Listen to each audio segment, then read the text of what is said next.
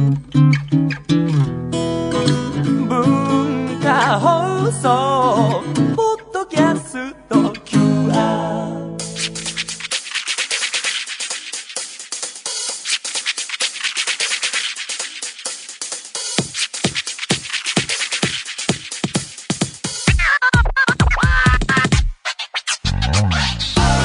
こんばんは。内山聖輝のワンクール。パーソナリティの内山聖輝です、えー4月も後半入ってまいりましたが皆さんいかがお過ごしでしょうか、えー東京の方は天気でいうと結構ねもう春だなというかあったかい日々続いたかと思えば今週なんかあの冷たい雨降るようなね、えーでだからまあ冬の格好を下はしといて上にまあ雨しのぐためにも軽めの、えそれなりのアウターかなみたいな格好をしたら午後は結構暑いぞみたいな日もあったりして大変あの気温差激しいというか体調管理難しい季節だなと思いますが元気にやっていきたいところでございます。まあ4月は変化の多い時期だと思いますけど私の方はと言いますとあのこの間花粉症もあって花粉症のかゆみを取るための目薬をもらいに行くのとあとコンタクトのコンタクトレンズの処方のために眼科に行ったんですね。でコンタクトを普段していて検査定期的にやるんですけどついに乱視が入って乱視の道に入ってというかそもそも近視で要は遠くのものが見えづらい近くは見えるけどみたいなのがあってなんだけどもここ数年ぐらいもともと少しずつ乱視もあってで乱視は僕もいまいちよく分かってないんですけどそもそも見づらい遠くのものが、えーっとその矯正された視力で見えるはずなんだけど、えー見えてる気分なんだけどちょっとブレるみたいな状態で。だからまあ要は見えないわけですけどその感じのもどかしさが乱視かなと思うんだけども、えーまあでも乱視あるけどそんなコンタクトとか、えーそういうので対策取るほどではないですねって言われていて眼科に行くたびに。なんだけど今回検査受けたらちょっと数値的にそろそろ、えーコンタクトレンズも乱視用の使った方がいいかもしれませんねっていう提案をされて。でそもそもなんか視力検査とかコンタクトの処方のために眼科行った時の検査って結構謎じゃないですか。あのまあ C みたいな形のアルファベットの。で右空いてるとかそれが逆になって左空いてるとか上とか下っていうのはまだ見える見えないっていうのは分かるんですけどそれの延長線上にあんま目悪くない人は分かんないかもしれないですけど緑と赤どっちが、えーはっきり見えますかっていうゾーンがあるんですね。でなんかみその緑と赤に分かれた、うん図に数字が書いてあったりなんか図形が書いてあったりしてあれ俺なんか微妙だなと僕しか思ったことはなくてそのどちらとも言えない作ってくんねえかなっていう。あとそのそもそもその視力検査の段階でそのニュアンス勝負になってくる時もあってこう見えないパッと見見えないけど右かなみたいなあのがあって。でまあねそんな検査を僕らにしてる人はそんなね毎日何もこなしてるわけであこれニュアンス勝負で言ってるなこいつっていうのもなんかその検査のねあれのアイデアの中に入れてあのいろいろ考えてくれるんだと思うんですけど。でその謎の一つもあってでその前にそのなんかこう右隠して左隠しての前になんか箱を覗き込むゾーンあるじゃないですか。なんかあの目のとこだけ見えるようになって顎乗せてみたいなおでこつけてみたいな。でそれ覗いてみてくださいって言ってなんかなんか覗き込むとなんか風船の映像とかですかね。映像っていうか絵？とかなんかなんか家の絵とかなんかそういうのがあってあと風が目にバッてかかる眼圧とかっていうのがあったりして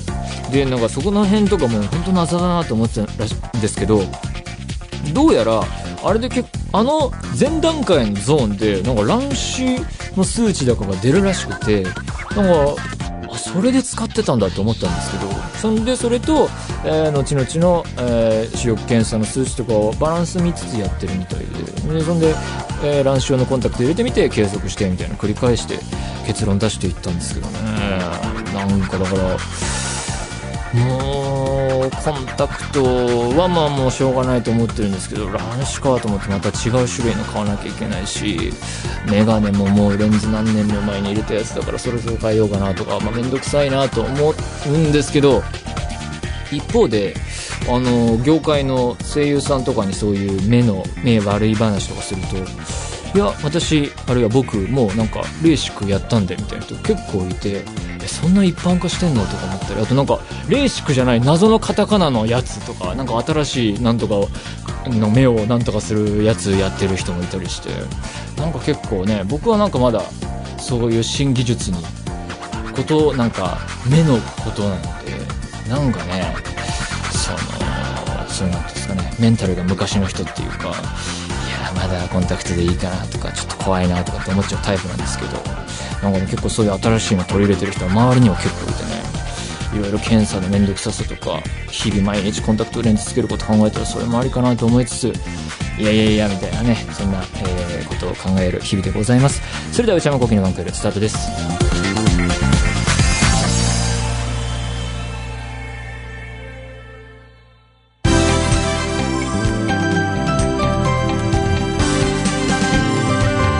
内山昂輝のワンクール。お悩みプロファイル。皆様が抱えている悩みをなるべく詳しく書いて送っていただきそれを私内山が分析させていただきます。あの構成作家氏によるとこのコーナー最近メールが増えているそうです。なぜでしょう？わかりませんが、えーやってみいこうと思います。ラジオネームハロさん17歳の方。内山さんはじめまして。いつも楽しく聞かせていただいています。突然なのですが、私の恋の悩みを聞いてください。私には気になる人がいます。その人はとても大人っぽい人です。同い年なのですが、雰囲気がちょっと近寄りがたい感じです。見た目も綺麗で、同級生からも憧れられている存在です。そして、クールな性格でとってもかっこいいです。分離選択の都合で、まあ、文系理系ってことでしょうね。その人は異性が多いクラスに在籍しています。ほう。私とは違うクラスです。本人に聞くたび、恋人はできていないと言われるのですが、正直気が気でなりません。ツイッターなどで上げている写真を見ると、明らかに距離が怪しい子なんかもいます。それを見るたびすごく嫉妬してしまいますし、そういう風にイライラしてしまう自分が嫌になってきます。対して私はいじられキャラが定着していて、大人っぽいからはかけ離れています。自分でも子供っぽい性格だと思います。直そうとしても友達に無理してないいつも通りでいいよと心配されてしまうので、なかなかキャラを変えることができません。そのため、気になる人と一緒にいると妹のように扱われてしまい、恋愛対象として見てもらえません。多分友達としては好かれています。一緒に遊んだこともありますし、LINE のやり取りも頻繁に行っています。バレンタインにツイッターでチョコ欲しい人いるとつぶやいたところ、その人が真っ先にお返事をくれてすごく嬉しかったです。振り向いて欲しくて色々アプローチをしてみたりしていますが、どれも空振りです。ストレートに言ったりしていますが、私はその人のことを友達として好きなんだと勘違いされている気がして。あ、その人は決してタラシとかではありません。むしろ同級生に敬語で話しかけられることを地味に気にしたりしている可愛い人なんです。今年で私は3年生になります。高校生活もラスト1年。大学に進学する前に卒業しても友達としてではなく、恋愛的な意味でまた会いたいなと思わせられる存在に昇格したいです。何か気になる人に意識してもらう良いアクションなどありますか？大人な内山さん教えてください。長文失礼しました。iPhone から送信。はあ。難しいですね。まず、17歳っていうのがね、この、僕今27歳なんで、10歳も違うと、ジェネレーションギャップっていうか、高校生のを取り巻く環境の違いっていうかね、このツイッターがとかっていうのもね、すごい新鮮で、どうしたものかって感じですけれども、で、まず気になったのが、本人に聞くたび恋人はできていないと言われるのですかっていうのがね、本人にこれどういう聞き方をしてるのかっていう、かまあ、このハロさんが女性だとして、えー気になる人が、まあ、異性が多いって書いてあるので、まあ、男性だとすると、その人に、彼女いるの？って聞いてるんですかね。どういう、まあでも、友達的な関係だからそういう話もフランクにするっていう感じなんですかね。まあ、聞きようによっちゃもそこでもう行為はバレバレなんじゃないかって一つ思ったのと、ツイッターなどで上げている写真を見ると明らかに距離が怪しい子なんかもいます。これ怪しい、距離が怪しいっていうのがね、どういう感じなんでしょうね。ちょっとなんか肩が触れ合うぐらいなんですかね。どういう子なんだろうって思うし、これちょっと微笑ましいですね。バレンタインにツイッターでチョコ欲しい人いるとつぶやいたところ、こういうカルチャーなのか、ね、知らなかったですね。その人が真っ先にお返事をくれてすごく嬉しかったです。これは、この、このテンションの上がりようは半端なかったでしょうね。もうパーンとね、嬉しくなったことでしょう。で、その後に、えアプローチをしている中で、ストレートに言ったりしていますがっていうのがね、気になりましたね。これは告白とは違うのかっていう。好きです、付き合ってくださいみたいなこと言ったのかどうかっていうのが気になりましたね。えー友達として好きなんだと勘違いされている気がして、これはちょっと、えー謎というかシチュエーションがよくわからなかった文章ですね。で、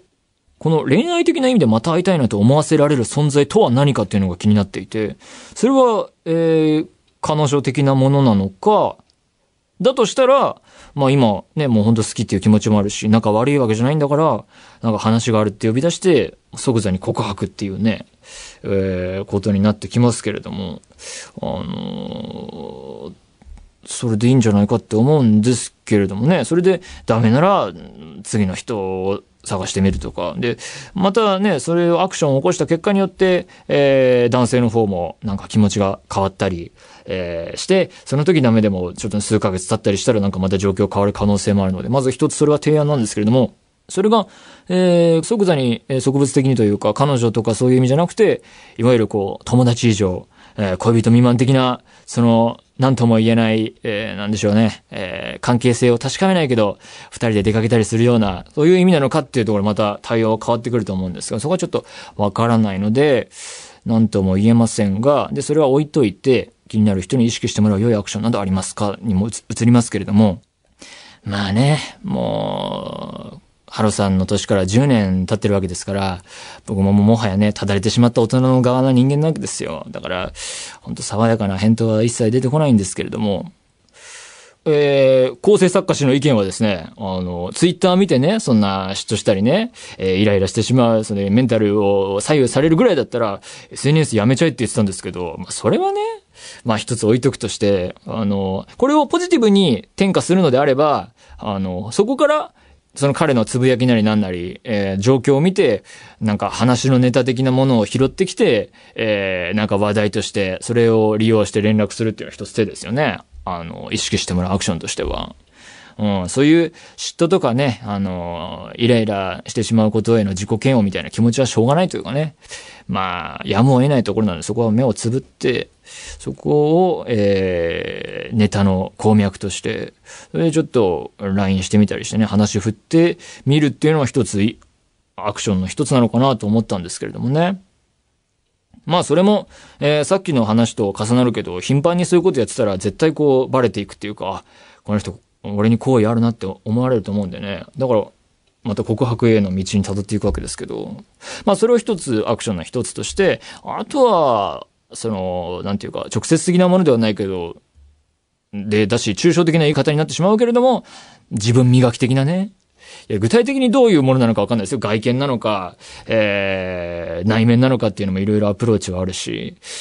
ただまあ、何らかの、えー、手段によって、だし、まあそのね、自分を磨くと言っても、その相手によって評価基準は変わってくるわけで、だからそれも難しいところですけど、でもなんか、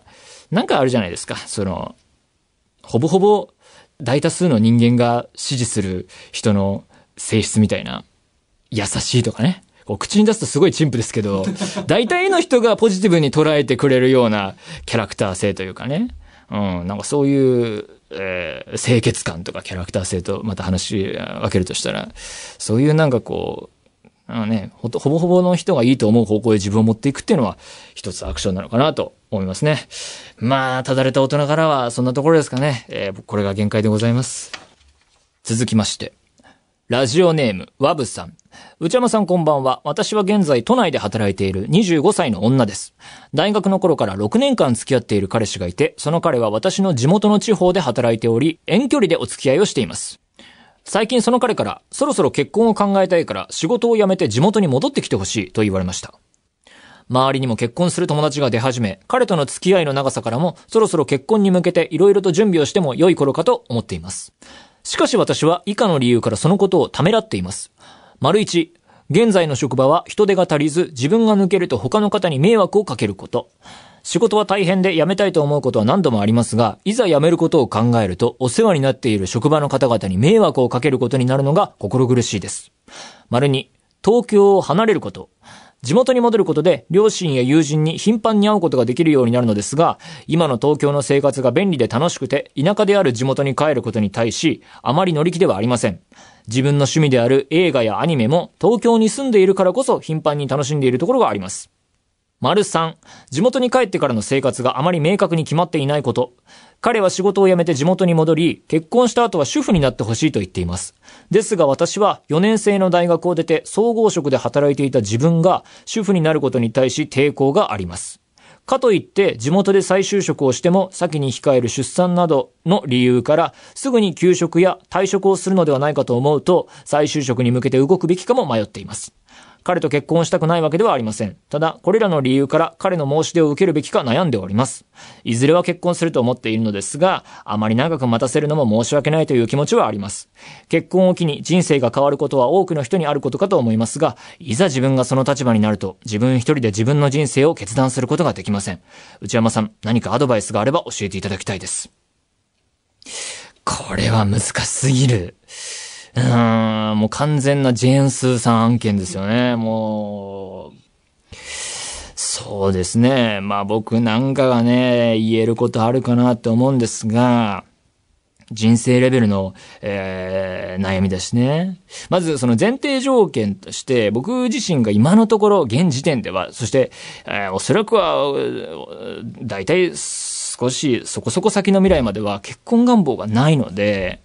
だから、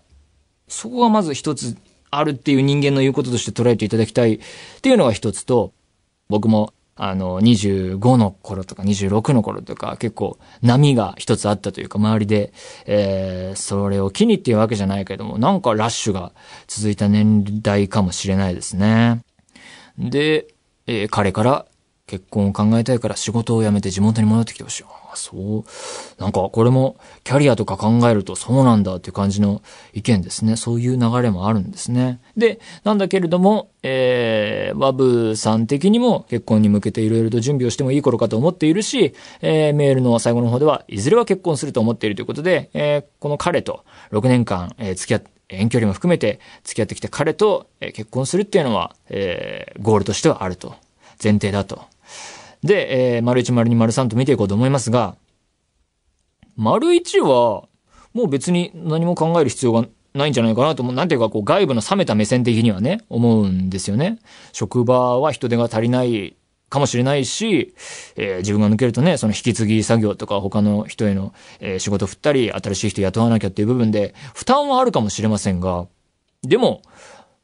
自分の人生をそこでは優先すべきだと思うし、職場のその人間関係、大事な人間関係よりね、その長い目で見れば、その人人生の中での自分のやりたいことっていう、えー視点で見れば、やっぱりこれはね、自分の人生を優先すべきで、まあ心苦しいかもしれないけれども、その気持ちもわかるけれども、まあ、えーそれはあんまり気にしなくていいんじゃないかなと、これは普通に思いましたね。あのー話はちょっとずれるけど、サッカーのニュースとか見てると、海外サッカーのニュースとか見てると、あの、たまに、もうバリバリのレギュラー選手とかが、そのチームから、家族の都合で、まあそれを詳しくは書かれたり書かれなかったりするんだけど、か家族の都合で、えーシーズン中だけど一時帰国しましたみたいなニュースがあって、そうすると大体監督のコメントとして、えー人生では時にサッカーより大事なものがあるっていうね、なんかこう定番的なコメントみたいなのがあって、なんかそれを、まあいいなというか、あ、そうだよなっていうか、まあ絶対そうだよねみたいなことを思うことがよくあって、で、そういうニュースよく見るんですけど、なんかそれがここでは、えー少し適用できるんじゃないかなと思って、まあ人生で考えたら、そこは気にしなくていいんじゃないかなと、丸1に関しては思いました。で、丸2ですけれども、この東京を離れること。で、地元に戻っちゃうと、その便利さがなくなっちゃうし、自分の趣味であるエンターテインメント、えー、に対する関わり方も変わらざるを得ないという部分。友達とか両親には会えるけれどもと。で、これ、えーっと、まあ、便利さっていうのはあるかもしれないけど、ここに具体的に書かれている自分の趣味である映画やアニメもっていうところでは、まあ、アニメは東京に住んでいるからこそっておっしゃってますけども、最近も結構ね、インターネットの、え配信サービスで、え見れる作品がかなり増えているので、その、最速放送じゃなくなってしまうかもしれないけど、まあ、どんな地域に住んでるかちょっとわかんないですけど、あの、まあ、見れないっていうことは、これから、えー未来に進めば進むほどなくなっていくと思う、えーますね。えーだけどまあ、イベントごとというかね、えー、声優さんだったり、その実際の制作者、監督の人だったり、っていう部分で、そういうアニメの、えー、制作の発表だったりね、そういうイベントに上映会とかに参加したいっていう意味では、イベントごと系は確かに、えー、デメリットとしてはあるかもしれないですね。まあ、それは、まあ、しょうがないのかなと思ったりもしますけれども、映画に関しては、確かにこう、えー、四年コンとかでかからないようなミニシアター系の作品とかは東京で、えー、の方が便利だっていうのはあるんですけれども、れども、あの、まあ、これはちょっと発想の転換というか、こういうのもどうですかっていうのは、僕も、えー、欲しいなと思うんですけど、ホームシアターをね、目指すというか、本当に盛大な、という意味では、その、まあ、映画館で見れないからディスク出た時に、そういった大きないい環境で見るっていう意味で言うと、あの、東京よりは、おそらくはその地元の方が、あの、場所的にはね、確保しやすかったり、えー、コスト的にはね、そういう意味ではあるんじゃないかなと思うんでね、そういう転換の仕方はどうかなと。あの、下手なね、ミニシアターより、えー、いい環境を作っていくのを目指すっていうのはありかなと思ったので、まあ、にも、ちょっと、えー、条件付きではあるけれども、まあ、解決かなと。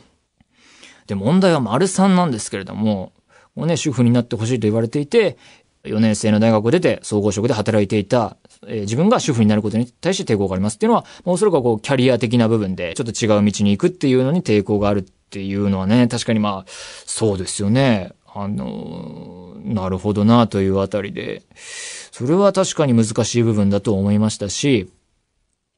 でも、この次の、かといって、地元で再就職をしても先に控える出産などの理由から、まあ子供を持つことを考えているとして、えー、再就職に向けて動くべきかどうか迷っているっていうのは、まあだから、えー、抵抗があるっていうのは一つ置いといて、その地元で、えー、職場が変わって、同じ感じで、同じような、えー、環境で、えー、っていうところで働けるとするなら、まあそれを目指していくべきなんじゃないかなと、えー、外部の人間としては思いましたし、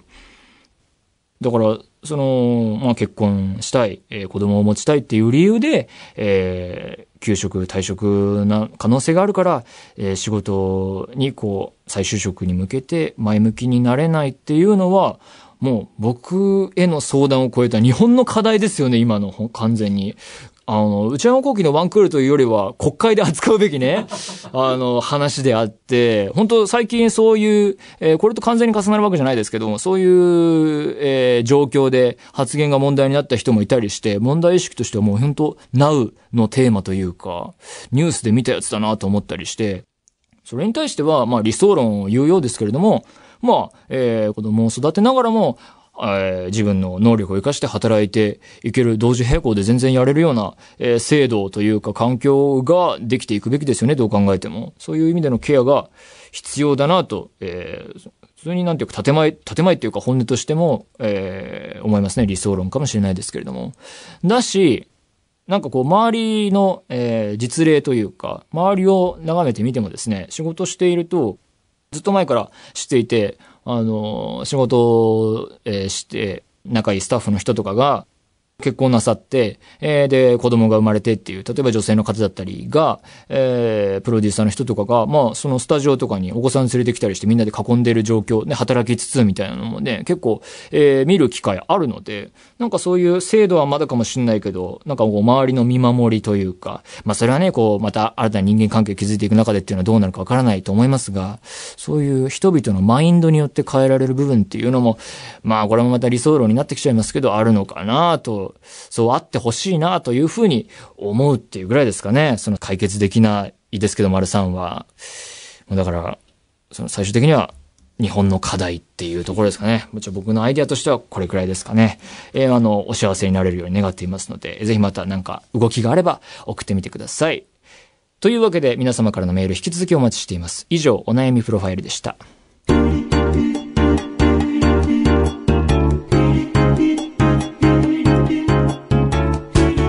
内山幸喜のワンクール。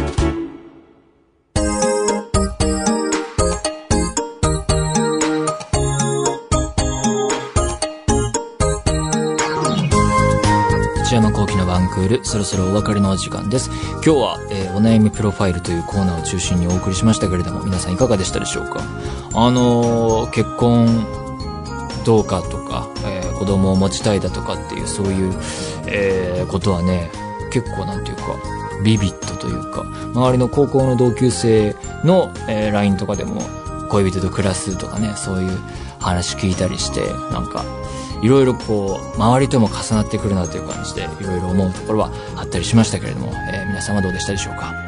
番組では引き続き皆様からのメールをお待ちしています。現在募集中のコーナーは、オープニング東京のトークテーマを提案していただく内山さん、これで1分お願いします。買い物不詳な私内山の財布をこじ開けられるような買いな商品をお勧めしていただく内山さん、これ買いです。